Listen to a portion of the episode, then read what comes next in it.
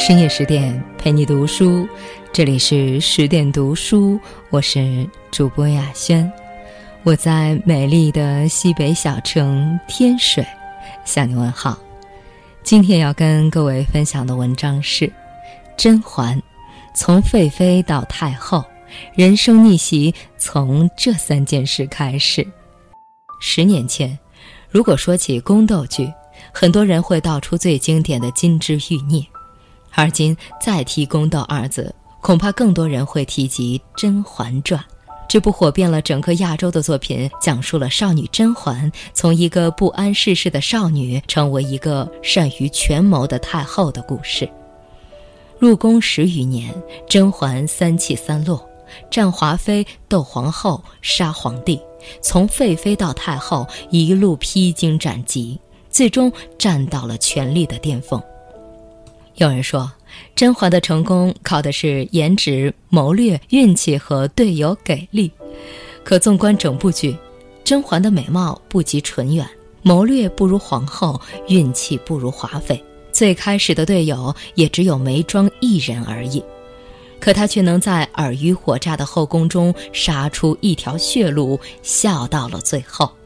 读懂《甄嬛传》才知道，人生逆袭要从这三件事开始。首先，第一件事，所有的福气都是你积累的人品和善良。一入宫门深似海，后宫本是没有硝烟的战场，争宠是后妃们永无休止的战争。为了保住自己的地位，皇后残害皇嗣，暗杀纯元皇后；华妃溺死纯儿，推眉庄落水。就连一向蠢笨的齐妃，为了三阿哥，也试过用夹竹桃害甄嬛腹中孩儿的性命。正是后宫太黑暗，所以哪怕一点点的善念，都让人觉得弥足珍贵。而甄嬛就是那个从来都不吝惜对他人施以善念的人。一路走来，甄嬛的双手不是没有沾过鲜血。可他始终不愿为了争宠主动害人，也愿意在好坏参半的后宫里选择善良。端妃卧病不起，别人都避之不及，可甄嬛在盛宠之时却愿意前去嘘寒问暖，还把自己的贴身丫鬟让给端妃。四阿哥生母卑微，宫里人都瞧不起她。只有甄嬛可怜他孤苦，愿意好心安慰他，劝导他好好读书。太监小引子因为哥哥生病哭得伤心，换做其他嫔妃听到夜半哭声，定会责罚。可甄嬛不仅没有生气，还准许小引子去照顾哥哥，并吩咐温太医前去救治。崔槿汐和苏培盛对视只是暴露，甄嬛本大可以弃车保帅，可她宁可后宫众人耻笑，也要保槿汐平安。浣碧和流珠只是甄嬛的丫鬟。可甄嬛却将她们视作姐妹，真心对待。很多人说甄嬛能得到那么多人的帮助是编剧开的金手指，但其实心存善念者天必佑之。有时候一个小小的善念足以温暖别人的世界，更可能改变自己的一生。有了他的善行善念，端妃成了他扳倒皇后的最强队友。四阿哥成为甄嬛登上太后之位的重要筹码，锦汐为了甄嬛回宫，将自己献了出去；小允子忠心护主，誓死追随；刘珠更是为了救甄嬛，交出生命。才知道，这个世界上所有的惊喜和好运，都是你积累的人品和善良。而真正的善良，是经历过人性黑暗后，依然愿意相信人间有爱。真正的善良是把自己活成一束光，照亮他人，最终也照亮了自己。二，逆商有多高，路就有多宽。漫漫后宫路，甄嬛走得并不平顺。最开始，甄嬛想避宠，只做一个默默无闻的嫔妃，可宫里人拜高踩低，连好的炭火都不愿意给她。后来，她肾卷不断，怀上了第一个孩子。可天有不测风云，孩子被害死，而皇帝为了前朝，连惩罚凶手也不情愿。再之后，他复宠封妃，在人生的高光时刻，他突然得知，自己所有的宠爱只不过因为神似纯元，高傲如他，原来只是他人替身。他再度失宠，可是祸不单行，甄府被查封，老父亲在监狱里受奸人折磨，皇帝下令让甄嬛全家流放宁古塔。他心灰意冷，决意出宫修行。可即便来到了佛门净地，也饱受折磨。寒冬腊月，甄嬛拖着病躯，还要洗衣砍柴，被人诬陷偷燕窝。一路坎坷，三起三落。但甄嬛最难得的地方就在于，无论境况多么糟糕，她都像那个打不倒的小强，不放弃，不退缩，不抱怨。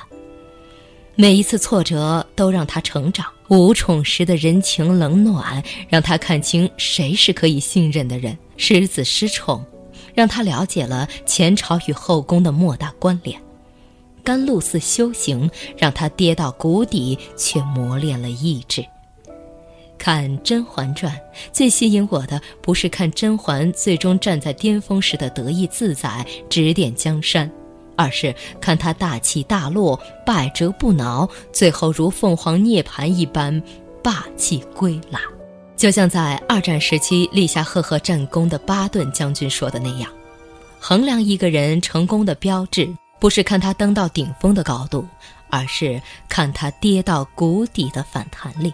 这种反弹力其实就是逆境商。”逆境商高的人，总能在困境中看到一切微小的希望，总能在失意时找到前进的勇气，总能在失败中学到成长的经验。于是，那些杀不死你的，终将让你强大；那些阻碍你前进的绊脚石，终将成为你登高望远的垫脚石。其实，人这一生就像后宫的进阶之路，一帆风顺绝不可能。不如意之事十有八九，这一条坎坷的进阶之路，闯过前半段需要智商，突破中间关卡需要情商，但最后能带你走到终点、赢到最后的，一定是过人的逆境上。三，成就他人的人，最终都能成就自己。跨过人生的最低谷，甄嬛终于以熹妃的名义，在半副皇后的仪仗下回宫。这个女人就像开了外挂一样，开始了人生的逆袭。可是，即便有皇帝的恩宠，有孩子做筹码，可甄嬛清楚，回宫之后的路只会更黑暗、更艰险。离宫多年，皇后一枝独大，麾下有心细狠毒的安陵容。也有貌美而家世显赫的齐贵人，更有一众依附于她的低阶嫔妃。甄嬛知道，凭一己之力，她必定无法护所爱之人周全。于今之计，甄嬛也必须壮大自己的团队，集合众人的力量，方有一丝希望能与皇后抗衡。可纵观后宫，嫔妃们多半是皇后的人。只有一个眉庄，虽然是真心相待，可她避宠多年，位分不高，恐怕想帮忙也是有心无力。倒是静妃和端妃位分高，资历老，对皇后又恨之入骨。所谓敌人的敌人就是朋友，甄嬛试图拉拢，招入麾下。可皇后毕竟聪明绝顶，甄嬛要拉拢的人，必定是皇后要挑拨的人。皇后最厉害的地方在于她擅长攻心，她知道静妃最看重的就是胧月，于是故意挑拨离间。先是对静妃说：“养母再亲也亲不过人家亲娘。”之后更是直接下令要静妃把胧月还给甄嬛。静妃舍不得胧月。皇后就以胧月威胁要静妃向她投诚，于是才有了静妃告发苏培盛和崔景熙对食之事。眼看着亲生女儿认他人为母，而这个人还背叛了自己，甄嬛是如何应对的呢？她没有嫉妒静妃的幸福，也没有报复她的背叛，她理解她的慈母之心，甚至愿意成全她与胧月的母女之情。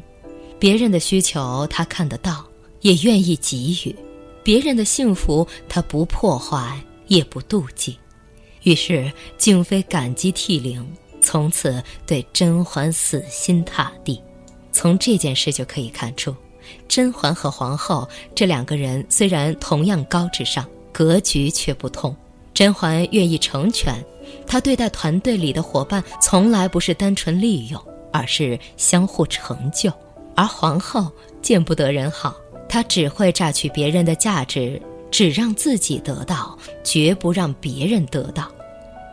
一路走来，皇后党与甄嬛党的命运大相径庭。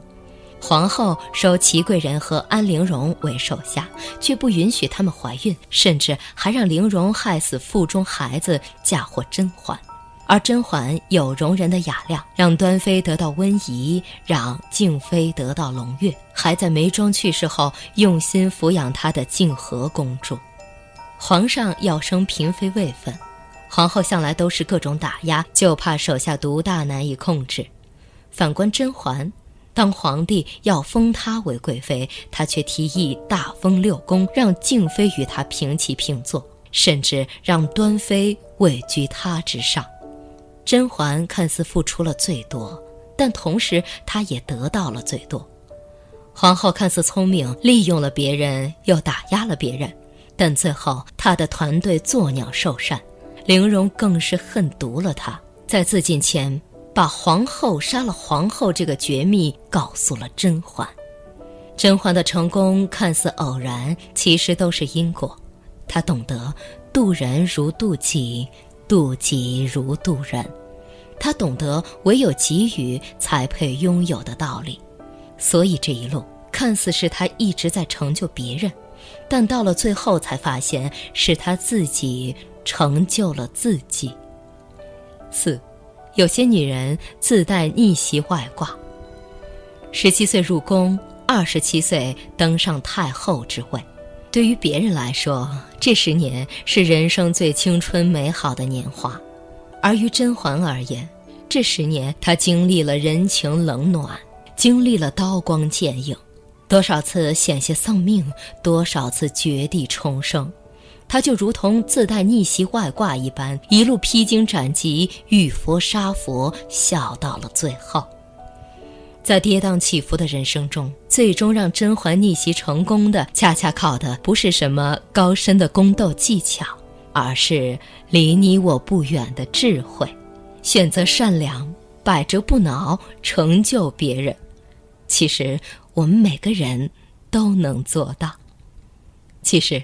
甄嬛的人生就是我们的人生，也许我们不会有这么坎坷的经历，也不会过得如此如履薄冰，但我们同样会遇到世态炎凉，遇到生命的悲欢离合与大起大落。如果你也读懂甄嬛，就请记住，无论什么时候都别忘记，人生实苦，但选择善良总是没错。生命无常，但只要不要放弃，总会再见阳光。共勉之。深夜十点，今天的文章就分享到这里。更多美文，请继续关注微信公众号“十点读书”，也欢迎把我们推荐给你的家人和朋友。让我们一起在阅读里成为更好的自己。我是主播雅轩。我们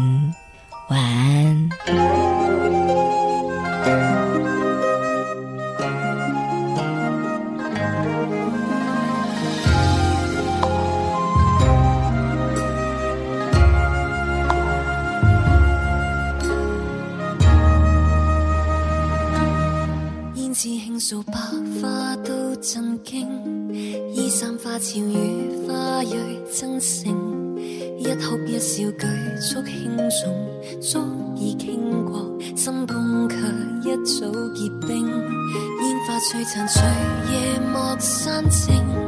天之国色待谁人认领？独奏古筝怎打破肃静？雪如风化无从静听。圆话为何为情断送送入这座金宫，带着眼泪